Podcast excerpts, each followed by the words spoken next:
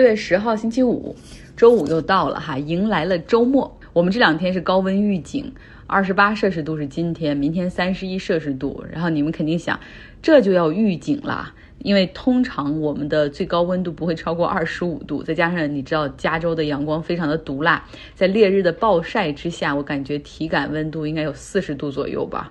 呃，我们公司在葡萄牙有一个分公司，和我紧密工作的同事大部分都在那儿。六月十号是葡萄牙的国庆日，所以他们有一个小长假，就是从周五开始休息，一直到周一。六月十号最开始是为了纪念逝世于一五八零年六月十号的葡萄牙伟大诗人路易斯·德卡蒙斯。同时呢，也是为了纪念葡萄牙的守护神。但是在一九七七年的时候，葡萄牙政府当时为了凝聚啊这个散居在世界各地的葡萄牙侨民的向心力，就决定把这一天命名为 Portugal Day。就是葡萄牙日，我感觉他们又有独立日，又有葡萄牙日，你很难说这个是他们的国庆日。还有庆祝那种把西班牙王室赶走，然后自己独立的节日，还有庆祝啊开始自由民主选举，结束啊独裁政府的那种军政府的节日。所以有时候很羡慕哈，在欧洲那边的人，他们的节日很多。说到葡萄牙，其实这几年有很多加州人搬到葡萄牙的里斯本去生活，因为气候相似，都是地中海气候。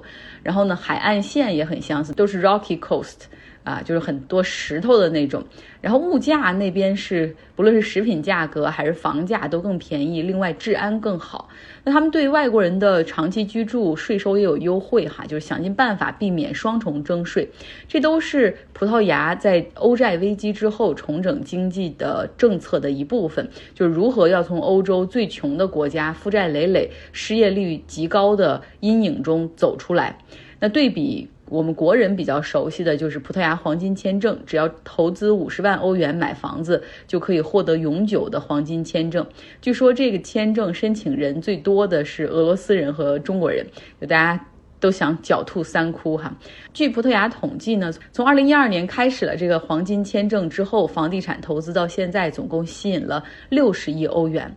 那还有呢？他们从疫情开始之后，葡萄牙政府为了吸引那些外国的中高收入的人群到葡萄牙去远程工作，推出了一个第七 Visa，申请也很简单啊，你就是弄一个签证就可以在葡萄牙长期生活，远程为你原来的雇主去 remote work，只需要证明你有一个很 passive 的稳定的收入即可以哈。就是人的流入会带来更多的消费，那对于人才的需求会带来更多的经济效应。其实很多国家都已经意识到了哈，包括上海不是最近也出了一个新政嘛？就只要你是这世界哪些哪些学校的，然后就可以直接获得上海户口。英国。在五月末的时候，也开放了一个新的工作签证，就是有有一个名单，三十七个名牌大学的毕业生可以申请最长三年的工作签证。就这两三年中间，你就算没有雇主也可以，只要批准了，你就可以来英国找工作，最长可以待三年。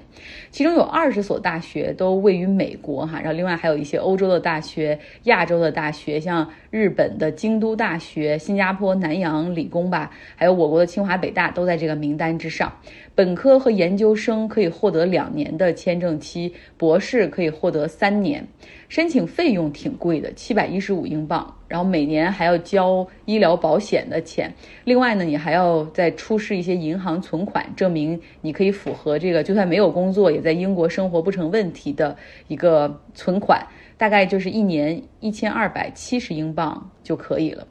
其实最近我有一个急差哈，需要去苏格兰出差，可是我没有签证，然后你还要去看办理，至少要三周时间，所以肯定赶不上了。头一次研究英国的签证，就不同于欧盟的生根签证，还有美国的签证，他们首先就是一给美国就是十年，然后欧盟它会根据你的就是你的行程、你的计划以及你过往去欧盟的这些记录，有的时候会给很轻松的给一个五年签证，但是。不论是五年还是十年，都是一口价，就这一个价格。那英国不是，他们太会赚钱了。六个月往返的这种多次入境签证收一百三十英镑，那如果你想要一个两年的往返入境的签证，那就是四百九十英镑。如果要是十年的，那可能更多吧，好像一千多英镑，就这样递增的。然后另外对于服务，他们还有什么白金服务、超白金、什么黄金，也就是你交不同的钱可以买到不同 package 的服务，甚至最高一等的服务哈。你交一千九百多块钱，大使馆或者领馆的人可以上门敲门，然后来收材料，帮你去递交，然后不出二十四小时之内就可以给你返回签证。不愧是老牌的资本主义，非常的会赚钱。可是想想，就算是老牌的资本主义国家，可能也对中国互联网的一些文化、狼性文化以及对员工的压榨，可能会不适应。真的还能这样？你看，现在不就发生了在 TikTok Shop，就是那种直播带货的电商平台，他们在英国有一个分公司嘛。然后呢？据英国时报报道说，中国高管团队和伦敦的员工之间发生了剧烈的文化冲突，短时间之内引引发了离职潮。啊，就说好像母公司字节跳动的一个高管来到伦敦去考察这个英国这边开通的情况，哈，TikTok Shop 英国站开通的情况。那在一个会议上，他就是说，作为一名资本家，我不认为企业应该给。员工提供产假，但是英国实际上是有明确的产假政策，那就是三十周带薪假期。所以这个只是一个内部文化冲突的一个典型事件，就是伦敦电商的人陆续已经走了。二十多人哈，占总数的一半儿，就有离职的英国人还是表示说，这个团队就是加班太恐怖了，一天差不多要工作十二个小时以上，从清早就开始工作，为了和中国那边的同事通电话，然后晚上又是大家比较爱看直播的时候，要直播结束之后才能走，完了还要写一个反馈报告，然后公司呢会把员工谁愿意加班到凌晨呢，或者节假日过来工作的这种树立成正面的榜样，然后再。群发的这种 newsletter 邮件里面再去表扬这样的行为，伦敦这边的一个前负责人哈，他是个英国人，他就是说了，这个企业文化真的是有毒，人的关系不是建立在合作的基础上，而是建立在恐惧的基础上。他们不会关心员工是否疲劳，因为这么大的公司哈，又有这么好的名字，TikTok、抖音什么的，你如果干不了，那就把你换掉。哦，我想这个工作氛围和企业文化大家都很熟悉不过哈。OK，今天呢，实际上在美国晚上的时间有一个重头戏，就是对二零二一年一月六号美国国会遭遇暴徒冲击，然后这个事件进行听证会的直播。实际上，在过去十一个月里面，国会的。调查委员会他们发了一百多张传票进行调查、证据搜集，然后传唤，并且进行了一千多次的闭门问询，都是有录像的哈。那现在呢，终于梳理清楚了，他们会把调查的结论向公众进行公布。第一场听证会是在美国的时间周四的晚上黄金时间，东海岸黄金时间举行。美国的多家三大电视网都会进行同步的直播。啊，但是福克斯他不会直播，他们认为这都是 fake news，都是假的。然后用我最爱看的 CBS 的脱口秀的主持人 Stephen Colbert 的话说：“They go live, we go live。”就是谁直播，他们都直播，我们也直播哈。所以他们这种脱口秀今天也对这个东西进行直播。就是大家都希望能够看看，就是这一次更多的会揭露，在整个攻击国会事件中，特朗普总统和他身边的这些亲信到底参与了多少？因为最新的证据表明，就是这些国会的攻击实际上是组织有协调、有预谋的行为，去推翻二零二零年的总统选举，防止权力的一个正常的过渡。那之前通过调查，美国司法部已经发出了八百六十一个起诉，哈，有不少当时冲击国会的暴徒都在。坐牢，但这一次听证会更多的其实是集中在特朗普总统和他身边的这些亲信，啊，比如说他的女儿、女婿、大儿子、白宫顾问等等这些人，就是他们到底如何参与到一月六号的这个冲击事件中？是他们怂恿的，还是一起协谋组织的？啊，包括这个中间也会公布很多像就是特朗普家族和福克斯电视台主持人之间的短信往来哈，然后去。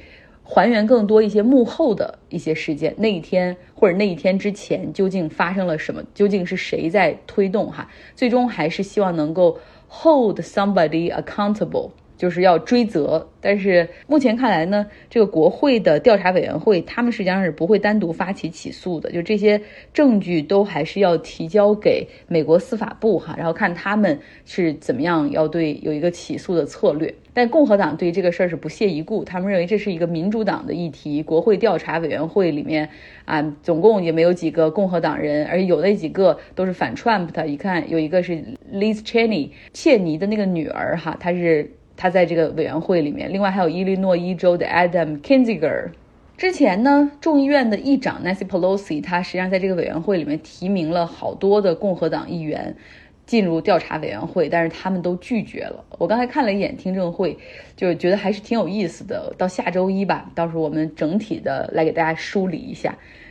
最后来到日本，日本会在七月份的时候进行参议院的这个国会议员的选举，所以白天你看到这些议员，大家都在这个啊慷慨激昂的去发表他们的言论，然后演讲，然后去争取选票，发号施令。但是到夜晚，实际上他们就会。是真真正正的进行政治手腕的一个交锋，哈，非常私密的一种方式，就是在日本东京的高级料理店怀石料理店觥筹交错，然后拉帮结伙。其实五月下旬的时候，那个时候日本的首相岸田文雄他就在。东京银座的寿司店约见自民党干事长茂木敏充，在高级酒店里面，他还曾和执政联盟的工党代表山口纳金男共进怀石料理。后来到六月初的时候，他又在首相的官邸组织聚餐，哈。所以大家也知道，其实，在日本的政坛看上去很无聊，因为永远的执政党、万年执政党就是自民党。